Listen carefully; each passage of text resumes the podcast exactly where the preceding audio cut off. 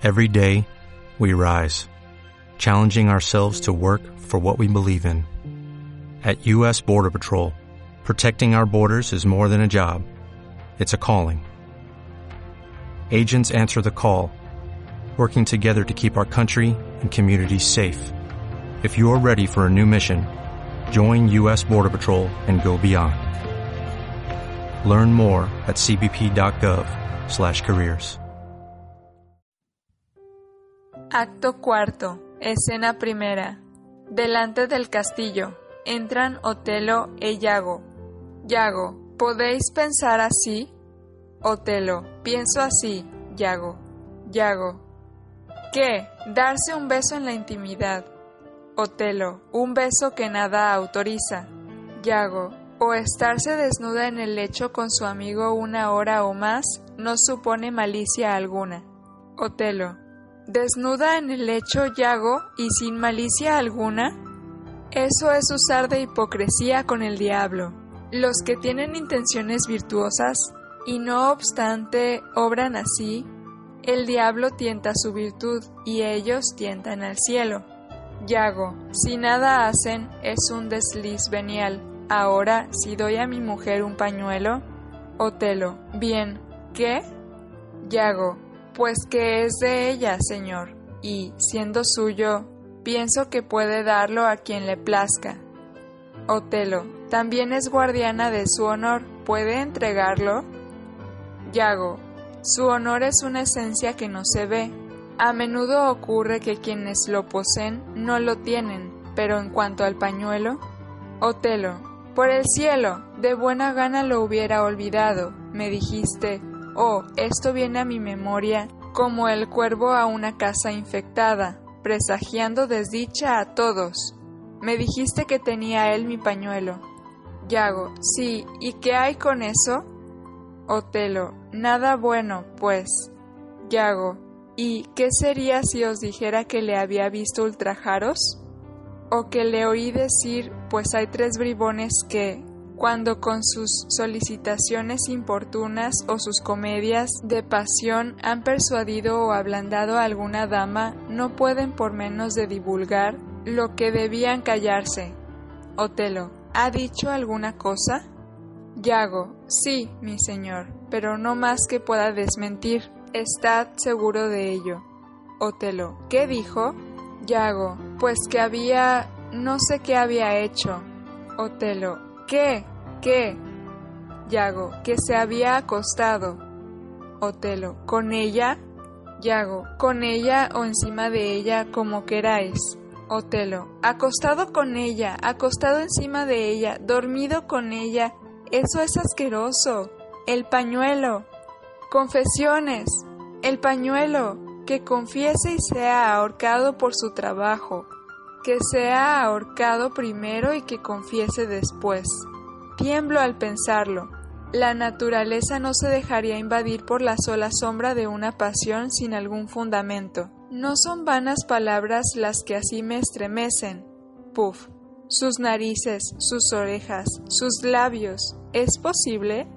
Confesión. El pañuelo. Oh demonio. Caen convulsiones. ¿Qué hago? Opera, medicina mía, opera. Así se atrapa a los tontos crédulos, y así pierden fama y honra muchas damas castas y dignas. ¿Qué hay? Eh, mi señor. Mi señor, digo, Otelo. Entra Casio. Yago, hola, Casio. Casio, ¿qué sucede? Yago, mi señor ha caído en un ataque de epilepsia. Es su segundo acceso, tuvo otro ayer. Casio, frotadle las sienes. Yago, no, dejadle. El letargo debe seguir su curso tranquilo. Si no, va a echar espuma por la boca y a estallar inmediatamente en un acceso de locura salvaje. Mirad, se mueve. Retiraos por algunos momentos. Volverá pronto en sí. Cuando haya partido, tengo necesidad de hablaros de un asunto de gran importancia. Sale Casio. ¿Cómo va eso, general? ¿No os habéis herido en la cabeza? Otelo, ¿te burlas de mí? Yago, ¿yo burlarme de vos? No, por el cielo, quisiera que soportaseis vuestra suerte como un hombre. Otelo, un hombre cornudo es un monstruo y una bestia. Yago, entonces hay muchas bestias en una ciudad populosa y bastantes monstruos civilizados. Otelo, ¿lo ha confesado ya? Yago, buen señor, sed un hombre, pensad que todo camarada barbudo, que está uncido como vos, puede tirar en la misma yunta. Hay en estas horas millones de hombres vivos que se acuestan de noche en lechos compartidos por todo el mundo y se atreven a jurar que son suyos propios. Vuestro caso es mejor. Oh, es un ultraje del infierno, una archimofa del diablo, besar una libertina en, un lecho legítimo y suponerla casta. No, vale más saberlo todo, y sabiendo lo que soy, sé lo que ella será. Otelo. Oh, eres listo, es cierto. Yago. Permaneced un instante tranquilo y limitaos a oírme con paciencia. Mientras estabais aquí, desvanecido en vuestro dolor, pasión sumamente indigna de un hombre semejante, vino Casio, me las ingenié para despedirle, dándole una excusa aceptable sobre vuestro desvanecimiento, y le encargué que volviera dentro de un rato para hablarle, lo que me prometió. Agazapaos tan solo en algún escondite y advertid las muecas, escarnios y notorios desdenes que residen en cada región de su semblante, pues le haré repetir su historia, decir dónde, cómo, cuántas veces, desde cuánto tiempo, cuándo ha copulado y si se propone copular de nuevo con vuestra mujer. Os lo digo, notad solo sus gestos, pero, pardies, paciencia, o diré que sois el frenesí en todo y por todo y que no tenéis nada de hombre. Otelo, ¿me escuchas, Yago? Verás que soy de lo más prudente en mi paciencia, pero también, ¿me oyes? De lo más sanguinario. Yago, eso no es falta, sin embargo, todo a su debido tiempo. ¿Queréis retiraros? Otelo se oculta. Ahora voy a preguntar a Casio por Blanca una ama de casa que vende sus favores para comprarse pan y vestidos. Está infeliz, está loca por Casio. Es el castigo de la puta engañar a mil y ser engañada por uno. Cuando oye hablar de ella no puede refrenar un acceso de risa. Aquí viene. Cuando sonría, Otelo se pondrá furioso y sus celos ignaros interpretarán al revés las sonrisas, los gestos y la conducta ligera del pobre Casio. Vuelve a entrar Casio. ¿Cómo os va ahora, teniente? Casio, tanto peor cuanto me dais un título cuya ausencia me mata. Yago, solicitad con ahínco a Desdémona. Estad seguro de él, hablando bajo. Ahora, si esta merced dependiera de la viudedad de Blanca, qué pronto la hubieras conseguido. Casio, ay, pobre infeliz. Otelo, aparte, ved cómo se ríe ya. Yago, nunca he visto a una mujer amar tanto a un hombre. Casio, ay, pobre picarona, creo en verdad que me quiere. Otelo, aparte, ahora lo niega débilmente y esto le hace estallar de risa. Yago, ¿oís, Casio? Otelo, aparte, ahora lo apremia a que lo cuente todo. Bravo, bien dicho, bien dicho. Yago, asegura que os casaréis con ella. ¿Tenéis esa intención? Casio, ja, ja, ja. Otelo, aparte, ¿triunfáis? Romano, ¿triunfáis? Casio, casarme con ella. ¿Cómo? Una mujer corrida. Por favor, Ten alguna caridad con mi talento, no lo creas tan desequilibrado. Ja, ja, ja. Otelo, aparte, eso es, eso es, eso es, eso es. Los que ganan ríen. Yago, a fe mía, corro el rumor de que vais a casaros con ella. Casio, por favor, dime la verdad. Yago, si no es así, soy un perfecto canalla. Otelo, aparte, ¿me habéis contado ya los días? Bien, Casio es una invención de esa misma mona. Está persuadida de que me casaré con ella por un capricho de su vanidad y de su amor propio, pero no por el hecho de una promesa de mi parte. Otelo, aparte, Yago me hace serias. ahora comienza la historia. Casio, estaba aquí ahora mismo, me persigue por todas partes. El otro día me encontraba a la orilla del mar, hablando con unos venecianos, cuando se presenta esa alocada y me coge así por el cuello, exclamando, Oh, mi querido Casio, como si lo viera, es lo que quiero decir su gesto y se cuelga y se recuesta y llora sobre sí, y me atrae y me rechaza, ja, ja, ja.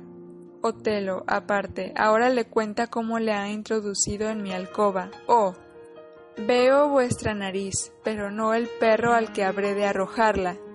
Casio, bien, es menester que deje su compañía. Yago, Dios me proteja, mirad dónde viene. Casio, es otra tal Fuina. Pardiez, y qué perfumada. Entra Blanca. ¿Qué os proponéis con esta persecución de mi persona? Blanca, que el diablo y su mujer os persigan. ¿Qué intención os guía con este pañuelo que me habéis dado hace un instante? Linda necia he sido con tomarlo, y he de copiar el dibujo Qué verosímil que encontraseis esta pieza de labor en vuestro aposento, y no sepáis quién la dejó ahí. Es el presente de alguna moza del partido. Y he de copiar el dibujo. Tened, dádselo a vuestro caballito de palo. Venga de donde viniere, no le copiaré. Casio. ¿Qué os sucede, mi dulce Blanca? ¿Qué os sucede? ¿Qué os sucede? Otelo, aparte. Por el cielo, ese debe ser mi pañuelo. Blanca, si queréis venir a cenar conmigo esta noche, podéis, si no queréis, venid cuando os halléis preparado. Sale. Yago, corred tras ella, corred tras ella. Casio, a fe mía es preciso, de lo contrario va a vociferar por las calles. Yago, ¿cenaréis en su casa? Casio, sí, es mi intención. Yago, bien, quizá vaya a veros, pues tengo absoluta necesidad de hablar con vos. Casio, venid, os ruego, ¿vendréis? Yago, iré, no tenéis que decir más. Sale Casio. Otelo, adelantándose. ¿Cómo le mataré, Yago?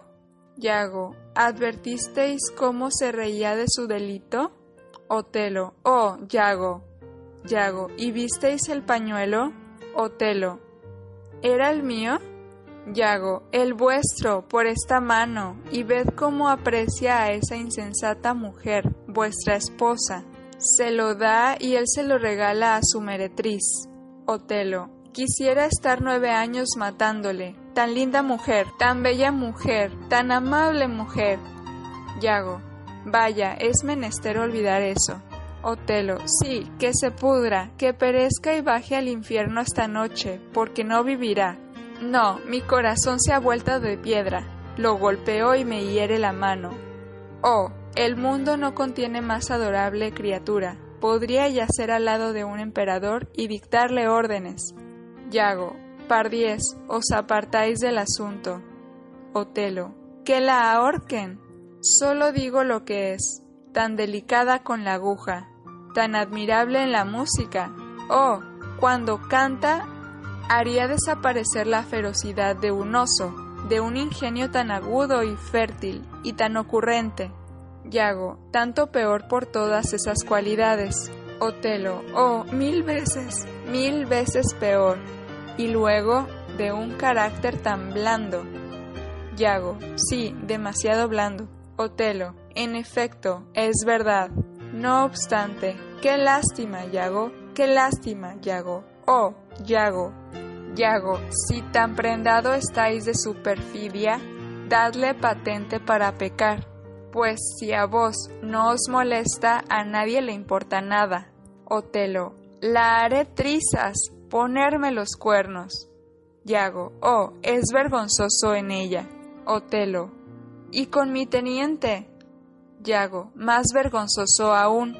Otelo, procúrame un veneno, Yago, esta noche. No quiero tener explicaciones con ella.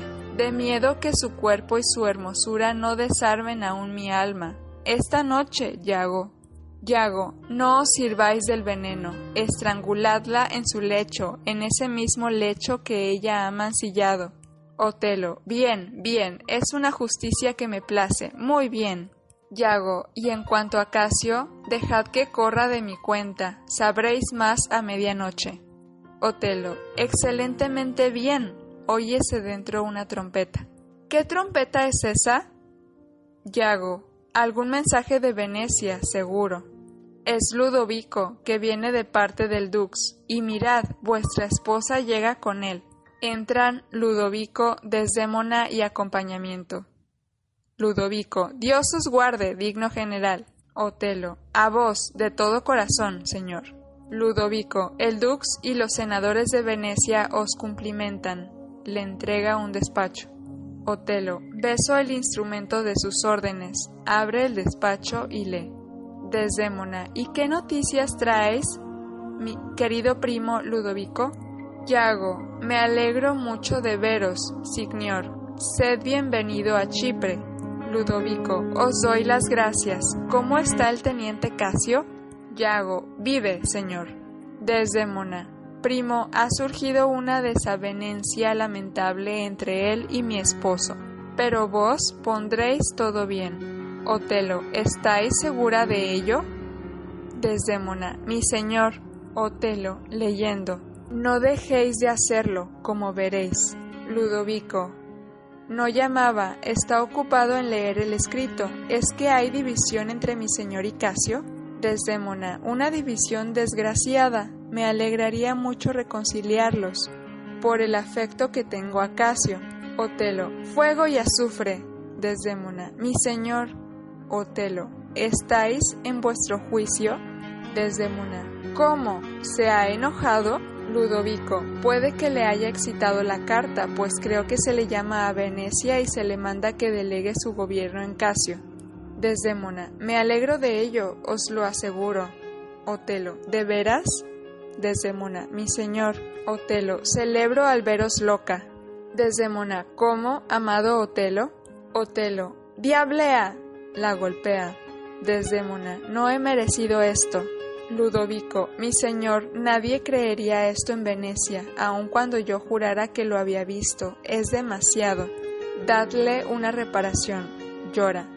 Otelo, oh diableza, diableza, si la tierra pudiera fecundarse con lágrimas de mujer.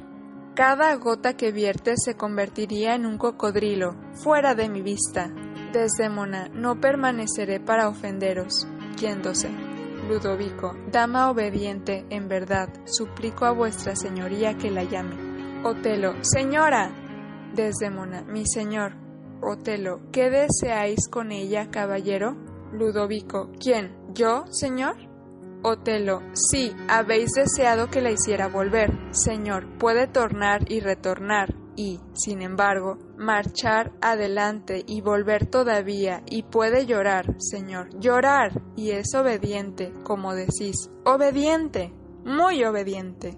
Continuad con vuestras lágrimas en lo que respecta a este despacho, Señor, oh emoción bien fingida.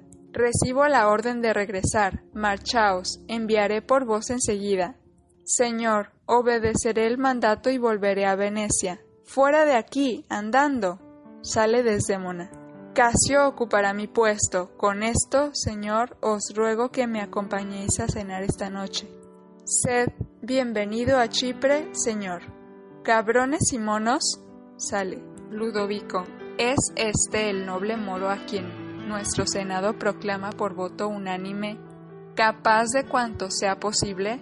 ¿Es esta la naturaleza en quien no hacen mella las pasiones, cuya sólida virtud no podían rozar ni herir la bala del accidente ni el dardo de la ocasión? Yago, está muy cambiado. Ludovico, ¿tiene los sentidos cabales? ¿No está su cerebro en delirio? Yago, es lo que es. No debo permitirme el aliento de una censura. Lo que podría ser, si pudiera serlo, no lo es. Pluguiera al cielo que lo fuese. Ludovico, ¿cómo? Pegar a su mujer. Yago, a fe mía, eso no estuvo bien. Sin embargo, quisiera tener la seguridad de que ese golpe no sea el más violento. Ludovico, ¿es su costumbre o es que ese despacho obró sobre su sangre? y por primera vez inoculó en él tal demasía? Yago, ay, ay, no es honrado en mí decir lo que he visto y conocido. Vos le observaréis y sus maneras de obrar os instruirán tan bien que puedo ahorrar mis palabras. Seguidle y notaréis cómo va a continuar. Ludovico, me pesa haberme engañado sobre él. Salen.